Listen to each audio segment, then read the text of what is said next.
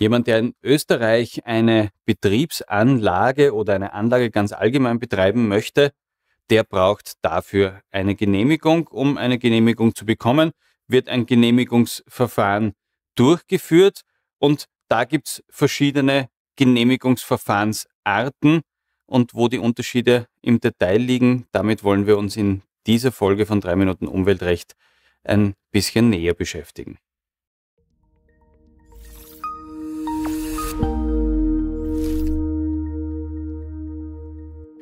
Grüß Gott, mein Name ist Peter Sander von der Rechtsanwaltskanzlei Niederhuber und Partner mit Sitz in Wien, Salzburg und Graz. Das Genehmigungsverfahren für eine Betriebsanlage, für eine Anlage im Allgemeinen existiert als dieses eine Genehmigungsverfahren nicht. Es gibt ein ordentliches Genehmigungsverfahren, es gibt ein vereinfachtes Genehmigungsverfahren, es gibt manchmal ein Anzeigeverfahren, es gibt sogar Änderungen, die ich an einer Betriebsanlage durchführe, für die brauche ich gar kein Verfahren, um es dennoch rechtskonform umsetzen zu dürfen.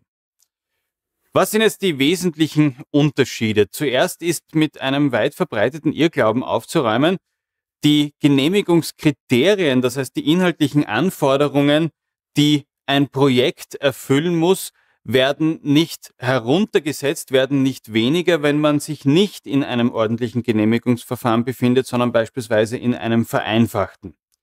Die Änderungen zwischen ordentlichen und vereinfachten Genehmigungsverfahren beziehen sich in aller Regel auf verfahrensrechtliche Aspekte.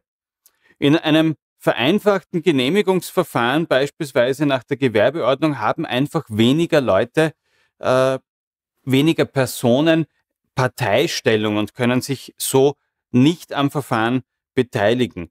Im Abfallwirtschaftsrecht ein ähnliches Vorgehen des Gesetzgebers.